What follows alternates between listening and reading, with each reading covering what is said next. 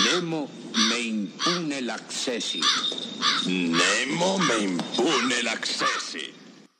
La semana pasada, cuando grabé el último episodio de este podcast, el jueves tenía pensado hacer un especial sobre la noche de Valpurgis, que fue el viernes pasado, el día 30 de abril. Lo que pasa es que ocurrió una cosa pues personal que hizo que pues se traspapelaran un poco los pues las prioridades que podía manejar. Entonces, bueno, a lo mejor voy a sacarlo de todas maneras, aunque sea a destiempo y puede ser de cierto interés quizá. Pues lo que pasó el jueves es que después de grabar el podcast seguí mi jornada laboral un poco y los niños regresaron de la escuela, todo parecía que pintaba bien y un día bastante normal. Y resulta que ya cuando los más pequeños se habían acostado, la grande se quedó y nos planteó la situación que le preocupaba en la escuela, que no es otra cosa que pues el bullying. Es una cosa muy dura. Yo puedo hablar con experiencia propia de este tema y afortunadamente ahora es una cosa que, que se toman en serio en las escuelas y se procura minimizar, pero de todas maneras, pues hasta que desde el momento que se identifica hasta que se resuelve, pues hay todo un, lance y hay unos traumas que pueden generarse y es un camino largo. Entonces aquí pues se nos echó a llorar y lo que ocurre es que bueno había una niña que a lo largo de semanas había ido portándose mal con ella pero con ella y con otros no había sido una cosa tan personal entonces hasta hasta ese momento no había habido mucho problema. Pero eh, de unos días a esa parte había ocurrido que pues ella había empezado a notar que era más personal, que era dirigido contra ella, desplantes delante de la gente, incluso llegó a haber agresión física. Y bueno, pues pues tuvimos que manejar eso. Entonces ya nos pusimos en contacto con la escuela, coincide además cómo es la vida, ¿no? Que pues del grupo de padres que, que, hay ahí en la escuela con el que mejor llevo, que nos salimos a tomar alguna caña y tal, es precisamente el padre de, de esa chica con la que tenemos ahora el problema. Lo que daría yo para que se llevaran bien y poder hacer reuniones todos juntos. Pero pues no, me tengo que reunir yo con él por separado. El caso es que eso tiene una parte buena que es que somos amigos y entonces, bueno, pues podemos cooperar y, y dialogar al respecto. Pusimos en marcha todo el sistema, hablamos con la profesora, la cual fue muy amable de atendernos a destiempos, casi eran las nueve de la noche, porque fue un momento para nosotros de mucha frustración. ¿no? La niña estaba llorando con miedo cerval de ir al día siguiente a la escuela, que por cierto no, no fue, y dijimos, bueno, aquí, aquí qué es lo que está pasando, cómo es que de repente nos ha caído esto. Y al día siguiente, pues hablamos con la profesora, dicen que van a poner un, un vigilante un poco más cercano en la zona y, y, la profesora inclusive con unas pocas horas de preparación se curró una especie de taller anti, anti bullying para y lo dio a los niños de la clase entonces allí se bueno, la, mi hija no fue, pero se supone que estuvieron hablando de pues la percepción de ponerse un poco en los pies del otro, ¿no? La empatía y la y, y cómo eh, cosas que a lo mejor pueden parecer inofensivas quizá, aunque eso hasta cierto punto no sé si los que lo hacen se piensan que es inofensivo, pero realmente pueden dañar a una persona y pueden cambiarle toda su vida, ¿no? Prácticamente como a mí he dicho que he sido yo, yo mismo fui objeto de, de bullying y a mí me cambió la vida. Afortunadamente, bueno, pues medio salí a flote y aquí estoy, con toda mi problemática que puedo no cargar, pero bueno, esa es otra historia. Pero sé que puede fastidiarte la vida o al menos desviártela y, y cosas que no deberías tener que hacer, pues las acabas haciendo y en fin. Bueno, pues resulta que que hizo, eh, hizo ese planteamiento con los niños, les explicó y de ahí salieron varios niños que, hasta eso aceptaron que habían sido bastante injustos con otros niños que habían sido se habían comportado mal. Mm, la niña en cuestión de la que mi, mi hija pues se estaba quejando, ella no, no, no, puso, no hizo el mea culpa y dijo simplemente que ella no había hecho nada, ¿no? que no iba con ella. La maestra estuvo también buscando testigos que pudieran eh, comentar y confirmar si lo que mi hija había dicho era verdadero o no y no encontró a nadie, no encontró a nadie. Entonces, bueno, al día, ese mismo viernes por la tarde nos vino a hacer una visita a casa porque en ese sentido la escuela sí estamos bastante comunicados, ¿no? Es curioso porque antes de empezar la escuela los, los maestros o, las personas que se van, se van a encargar de la clase hacen una visita a las casas, entonces te hace como una especie de análisis, no diría que es económico, pero es un poco social, iba a decir socioeconómico, pero creo que el componente económico no es tanto, pero sabe más o menos en qué condiciones vive cada niño, eh, cómo es la relación con sus padres, si tiene un espacio para jugar, está un rato allí. Y bueno, puede, se supone que con eso adecua un poco la enseñanza. Entonces, bueno, pues vino a nuestra casa y estuvimos hablando. Dio la casualidad de que yo estaba disponible en ese momento y pude hablar directamente con la profesora. Me sorprendió un poco al principio porque dijo que pues ponía en duda la versión de mi hija, ¿no? Porque ella constantemente estaba diciendo que no había conseguido encontrar a, ningún testigo, que a lo mejor, bueno, eran los nervios del momento. Pero claro, yo le, le dije, oiga, pero entonces qué? Eh, ¿Por qué llora? ¿Por qué tiene miedo a ir a la escuela? Eso no es normal. Aunque, bueno, haya una exageración y tal, pero eso, sea por lo que sea, no es normal. Y entonces, pues sí tuvo que admitir que ahí había algo que, al menos investigar. Pues eh, ahí quedó. Quedó que había, me contó que habían hecho el taller y que iban a, a proseguir. Ayer fue festivo en, en toda Inglaterra y entonces no hubo clase, no podemos evaluar. De hecho, hoy tampoco es lectivo, hoy es día de, de entrenamiento aquí. De vez en cuando los colegios tienen dos o tres días al año donde los profesores reciben entrenamiento. Supongo que en España será igual, pero no, no he estado tan de cerca con el sistema educativo como aquí. Y entonces solo regresan a las clases en realidad mañana. Eh, y el sábado estuve con el padre de, de la niña. Y bueno, nos tomamos una cerveza y tal, pero sí nos dio tiempo a hablar de la situación y se tocaron temas bastante interesantes. Fijaos, estamos hablando de niños y niñas que son preadolescentes, unos preadolescentes y otros adolescentes ya entrados. Es la transición de los niños que van de 11 a 12 años, hay otros que están en 12 y medio, casi llegando a 13, y o sea, porque hay una pequeña variación dentro del mismo curso.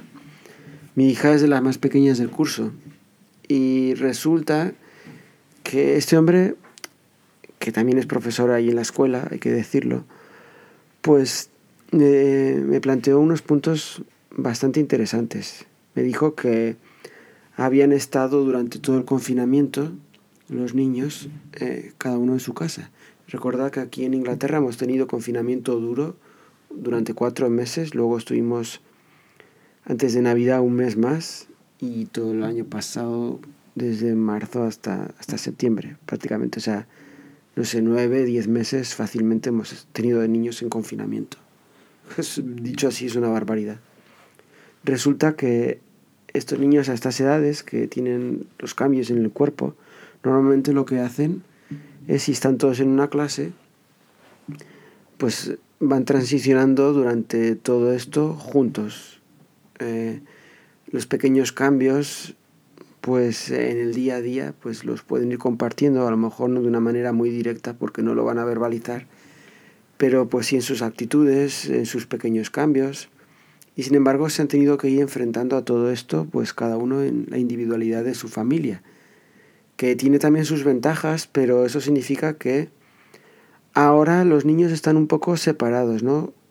cuando se fueron hace un tiempo eran unos seres, eran niños, y ahora ya, pues, como he dicho, preadolescentes o incluso adolescentes, con, con variaciones de niños que no tenían o niñas no tenían la regla y ahora sí, eh, niños que no les había cambiado la voz, no tenían granos y ahora sí, y bueno, cambios hormonales.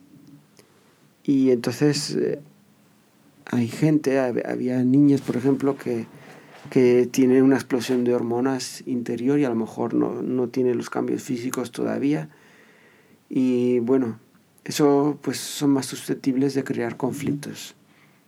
Todo eso era solamente no para justificar el hecho de que se pueda abusar de alguien, pero es un poco para poner en contexto que es como un polvorín, que si antes ya de por sí el bullying es una cosa importante, pues ahora todavía más. Y es que los niños a lo mejor antes no se habría podido generar este, este bullying, ¿no?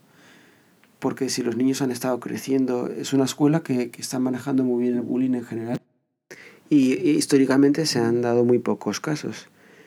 Entonces, bueno, es, es siempre bueno ponerle, poner la situación en un poco de contexto, también para empatizar por con ambas partes para saber qué es lo que le pasa a la otra niña porque se pone más agresiva y bueno, hablando, hablando, hablando, pues estamos también, y eso estamos hablando de niñas de 12 años, ya los primeros amores, que igual son más amores platónicos, son el hecho de que te gusta estar cerca de una persona, cerca de otra.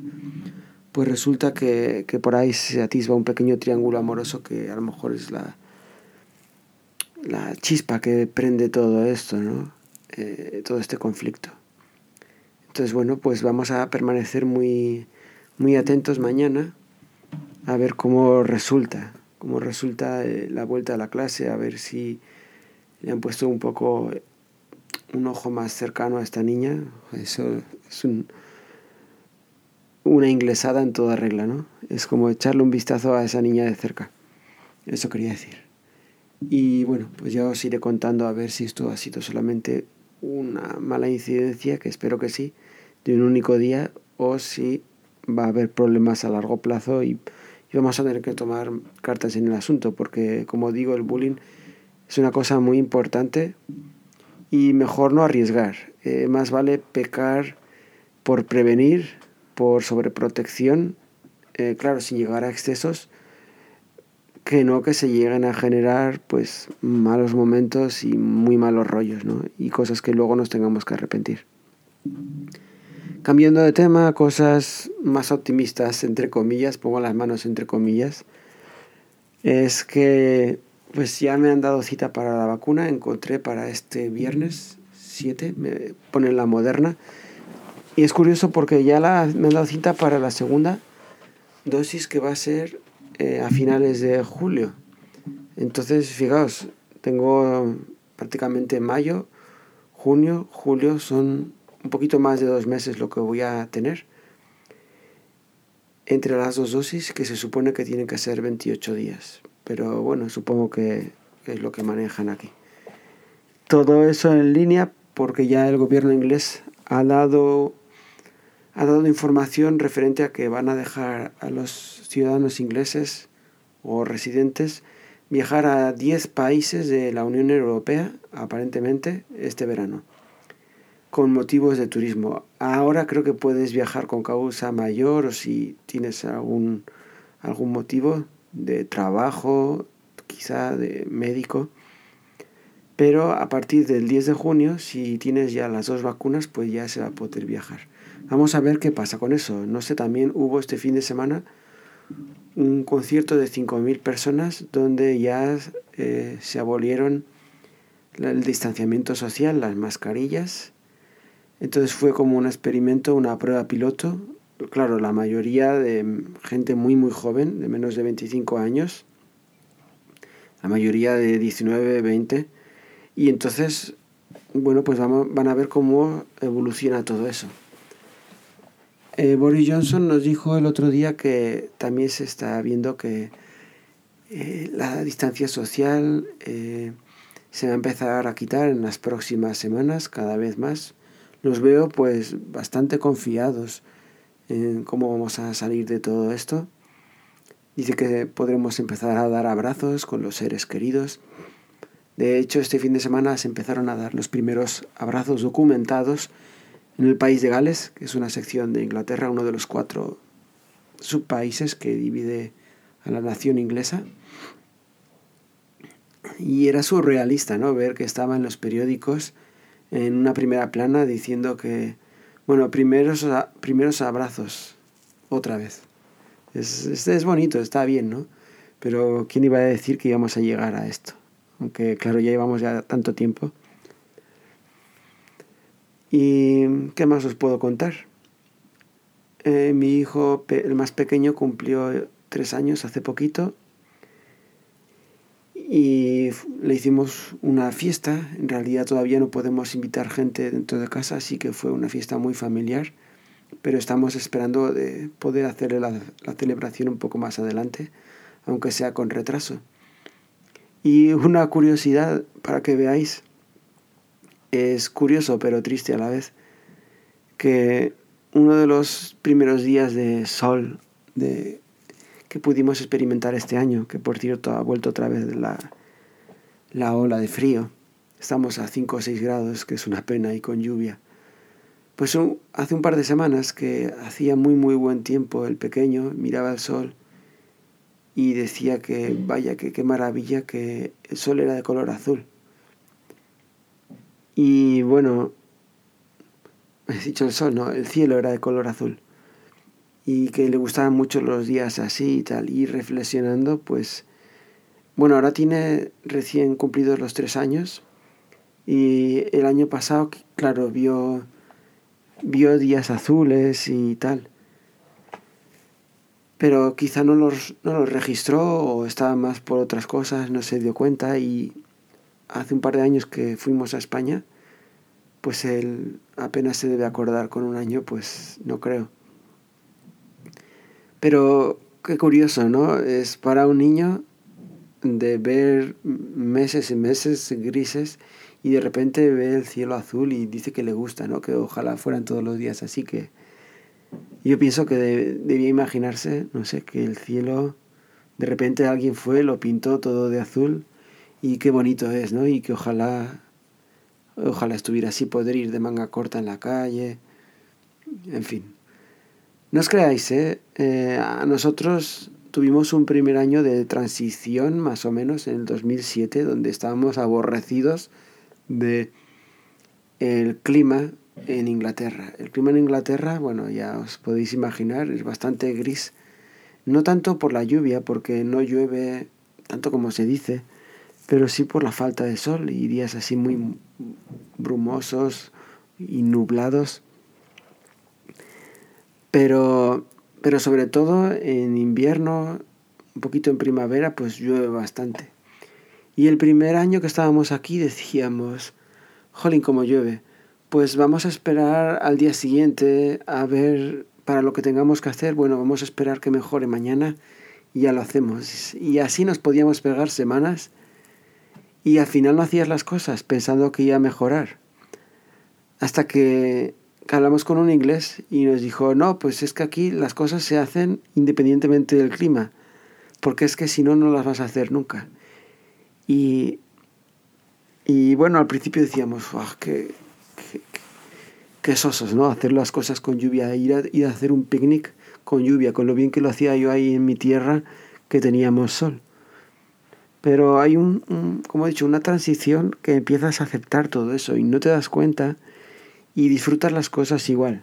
Vale, te tienes que poner las botas de agua. Los niños se ponen botas de agua, se ponen un anorak o se ponen un chubasquero.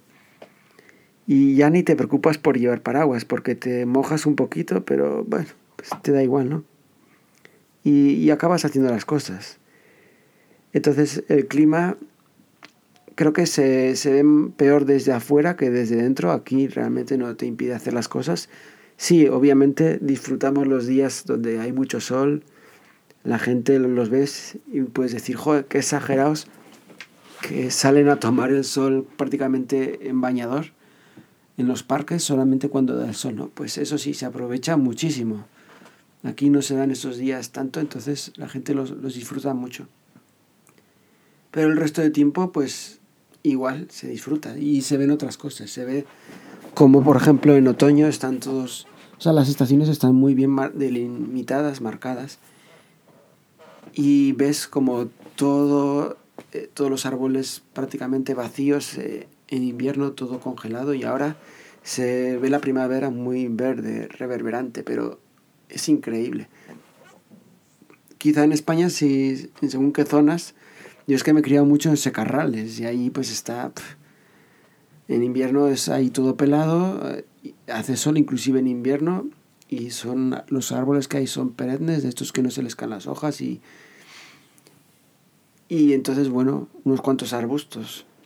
Pero aquí es que abunda todo con mucha vida y claro, para eso necesitas agua y una temperatura media anual pues que no sea muy baja porque realmente aquí tampoco es que haga mucho mucho frío y tampoco hace un sol muy intenso entonces ahí va variando junio es el mes que tenemos que es súper húmedo. Las casas se vuelven saunas es, es increíble. Si tienes problemas de humedades aquí en Inglaterra el mes de junio es cuando afloran de repente todos. Y hace unos pocos años teníamos en casa eh, un pequeño problema de humedades. Pero imaginaos que la vida se abre camino y crecían las plantas por las paredes, ¿no? Salían las raíces entre las plantas.